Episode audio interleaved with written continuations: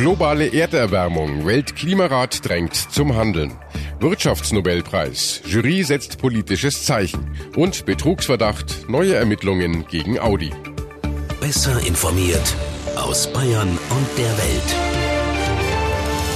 Antenne Bayern. The Break. Willkommen zum Nachrichtenpodcast von Antenne Bayern. The Break ist die Auszeit für mehr Hintergründe, mehr Aussagen und Wahrheiten zu den wichtigsten Themen des Tages. Es ist Montag, der 8. Oktober 2018. Redaktionsschluss für diese Folge war 17 Uhr. Ich bin Antenne Bayern Chefredakteur Ralf Zinno. Nicht nur dieser Rekordsommer hat es wieder gezeigt, das Klima ist im Krisenmodus. Extreme Wetterlagen werden häufiger, vielerorts werden Stürme zerstörerischer. Auch Überschwemmungen häufen sich und in anderen Gebieten wiederum sorgen lange Dürreperioden für Hunger und Flucht. Schweden zum Beispiel hat dieses Jahr eine Hitzeperiode und verheerende Waldbrände noch nie dagewesenen Ausmaßes erlebt. Bei uns war ebenfalls wochenlange Dürre.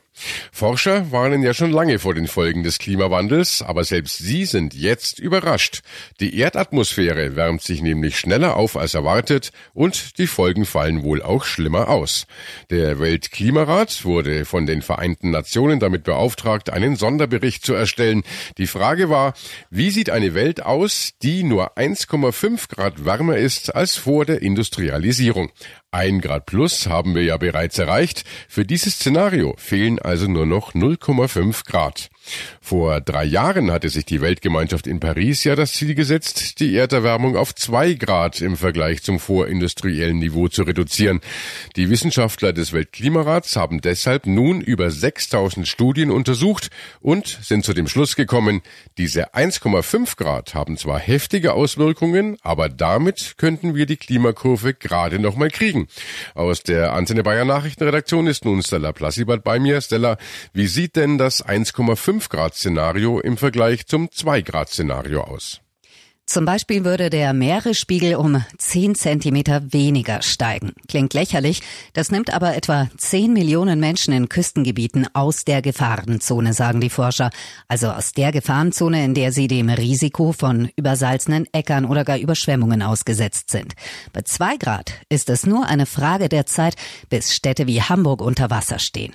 Nicht der einzige drastische Unterschied. Mehrere hundert Millionen Bewohner von Entwicklungsländern würden bei 1,5 5 Grad nicht durch Trockenheit Hunger leiden. Die Fischbestände gingen deutlich weniger zurück.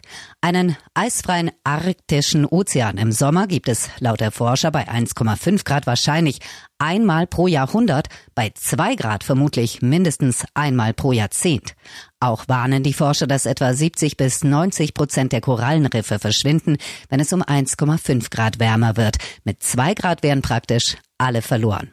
Jetzt tut sich die Staatengemeinschaft ja ohnehin schon schwer mit dem äh, ursprünglichen 2-Grad-Ziel. Können wir nach Ansicht der Experten diese nur 1,5 Grad überhaupt noch irgendwie erreichen? Ja, das geht, sagen die Wissenschaftler ganz klar. Damit die Erde so bleibt, wie wir sie kennen, müssten wir allerdings das Leben, wie wir es kennen, grundlegend ändern. Zum Beispiel müsste der Ausstoß des klimaschädlichen Treibhausgases Kohlendioxid bis zum Jahr 2030 um 45 Prozent gesenkt werden und im Jahr 2050 Null erreichen. Das ruft natürlich die Grünen auf den Plan. Vorsitzende Annalena Baerbock. Klimaschutzmaßnahmen, die müssen jetzt endlich und zwar radikal angegangen werden, weil die Zeit rinnt uns davon. Und andere Länder machen das ja vor, sowohl beim Thema Kohleausstieg, gesetzlich verankerter Kohleausstieg, das ist überfällig, das muss diese Bundesregierung jetzt umsetzen. Auch die Frage von einer wirklichen Verkehrswende, auch da sind es die Gerichte, die die Bundesregierung vor sich hertreiben, die stehen absolut an. Auch da ziehen andere Länder mittlerweile an Deutschland vorbei, indem sie emissionsfreie Autos bei den Neuzulassungen Anpassungen vorschlagen im Jahr 2025, 2030 oder 2040. Die südafrikanische Wissenschaftlerin Deborah Roberts war an der Studie beteiligt und hat die Ergebnisse Vertretern von 195 UN-Mitgliedstaaten vorgestellt. Sie sagt, die nächsten Jahre sind wahrscheinlich die wichtigsten in unserer Geschichte. Nicht gerade ein kleiner Ball, den sie da den Regierungen der Welt zuspielt. Es muss also jetzt gehandelt werden und dringend. Die Staatengemeinschaft wird sich treffen und im Dezember im polnischen Katowice mit dieser Studie des Weltklimarats befassen. Denn allein durch die Gefahr eines steigenden Meeresspiegels sind Abermillionen von Menschen direkt betroffen. Natürlich weltweit und in bestimmten Ländern.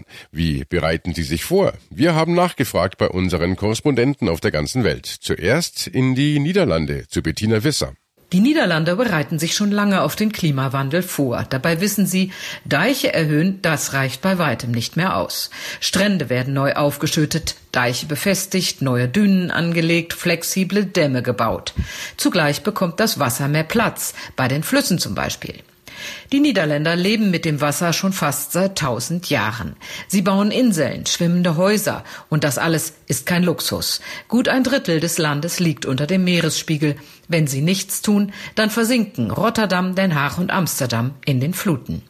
Weiter nach Bangladesch zu Antenne Bayern Korrespondent Nick Kaiser. In Bangladesch hat die Regierung im Jahr 2009 einen Aktionsplan vorgelegt und gibt seitdem jährlich 100 Millionen Dollar aus, vor allem um die Infrastruktur der Küstengebiete zu rüsten.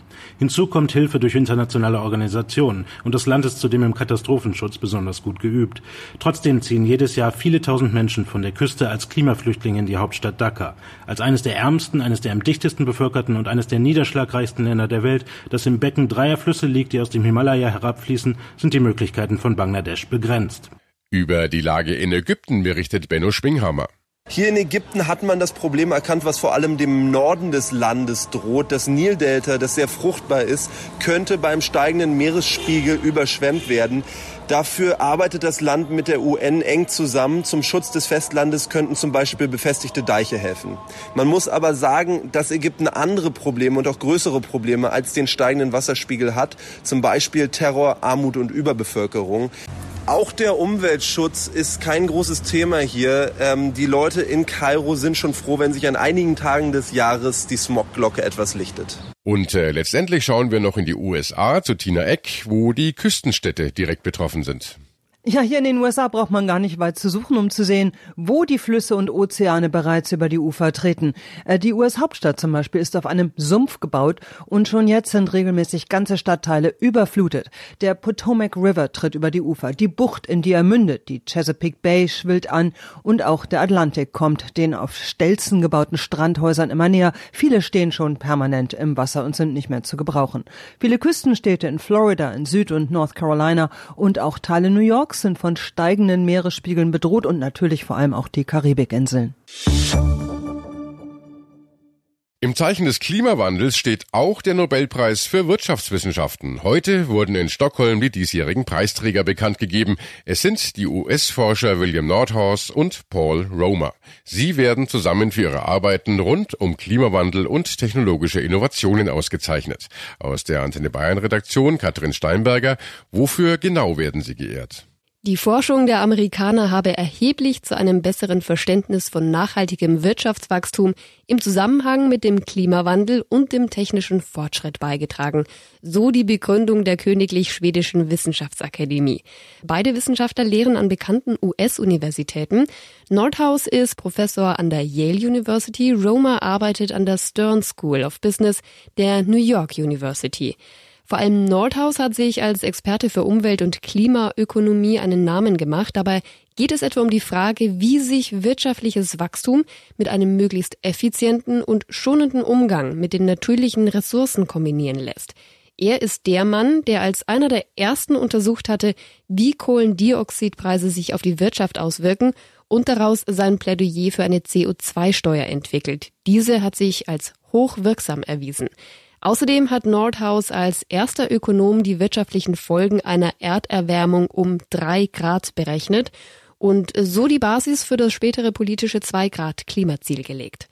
Roma blickt neben seiner akademischen Laufbahn ebenfalls auf eine längere Beraterkarriere zurück, er beschäftigte sich zum Beispiel mit Problemen der Wirtschaft in Entwicklungsländern, den besonderen Effekten der Verstädterung auf das Wachstum dort, Folgen technischer Neuerungen sowie der Verteilung des wirtschaftlichen Wohlstands. Das Thema ist ja angesichts der Ergebnisse der Studie des Weltklimarats heute top aktuell.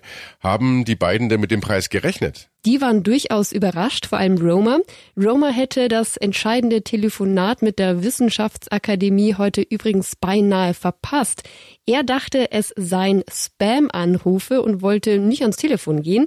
Der Wirtschaftsakademie gelang es dann aber auf Umwegen, ihn doch noch zu erreichen. Roma nahm übrigens während der Bekanntgabe des Preises auch Bezug zu der Studie des Weltklimarats. Er gab sich zuversichtlich, dass die Menschheit ihre CO2-Emissionen reduzieren könne. Es ergeben sich dabei einige Einschränkungen, aber wenn wir einmal damit anfangen und versuchen, weniger Kohlendioxid freizusetzen, werden wir erstaunt sein, dass es nicht so schwierig ist wie gedacht. Die Auszeichnung ist dotiert mit 870.000 Euro, auch wenn es sich bei diesem Preis ganz streng genommen gar nicht um einen richtigen Nobelpreis handelt. Denn Alfred Nobel hatte für den Bereich der Wirtschaftswissenschaften keinen Preis in seinem Testament vorgesehen. Erst Ende der 60er Jahre hatte die schwedische Reichsbank den Preis nachträglich gestiftet. Schon wieder schmutzige Geschäfte im Zuge des Abgasskandals. Audi hat offenbar jahrelang Testprotokolle seiner Autos gefälscht, um Zulassungen für den südkoreanischen Automarkt zu bekommen. Jetzt ermittelt deshalb die Staatsanwaltschaft München wegen Betrugs gegen drei Audi-Mitarbeiter. An seine Bayern-Reporter Christian Schwietzke, was wird Audi genau vorgeworfen? Naja, zwei Dinge. Zum einen überhaupt der Betrug. Laut Staatsanwaltschaft sollen in den Werken Ingolstadt und Neckarsulm seit 2013 Messergebnisse über den Schadstoffausstoß, den Spritverbrauch und Angaben zur gefahrenen Kilometerzahl der Testaudis gezielt manipuliert worden sein, um eine Zulassung für den südkoreanischen Markt zu bekommen. Um die Mogelei zu vertuschen, fälschten Konzernmitarbeiter dann sogar die Fahrgestellnummern der Testautos, heißt es. Zum Zweiten wird Audi vorgeworfen, das verheimlicht zu haben. Die Audi-Chefs haben die Ermittler im Zuge des Dieselskandals in Deutschland nie über die Fälschungen für Südkorea informiert, obwohl sie seit Juli 2016 davon wussten. Erst im Rahmen einer Razzia im März 2017 dann fielen den Ermittlern entsprechende Dokumente in die Hände. Stattdessen schrieb Audi in seinen Geschäftsbericht 2016, das Vertrauen unserer Kunden, Aktionäre, Partner, Mitarbeiter und der gesamten Öffentlichkeit ist unser wichtigstes Gut. Wir werden alles dafür tun, dieses Vertrauen bestmöglich zu stärken. Unter den Beschuldigten sei kein Vorstandsmitglied, sagt die Staatsanwaltschaft. Allerdings soll auf dem Verteiler des Revisionsberichts, den die Ermittler fanden, auch der Name des noch immer inhaftierten, mittlerweile abgelösten Audi-Chefs Rupert Stadler stehen. Danke Christian und äh, das war The Break, der Nachrichtenpodcast von Antenne Bayern an diesem Montag, den 8. Oktober. Ich bin Chefredakteur Ralf Zinno. Antenne Bayern. Besser informiert. Jeden Tag. Zu jeder vollen Stunde auf Antenne Bayern. The Break. The Break gibt's auch Montag wieder. Um 17 Uhr. Jetzt abonnieren.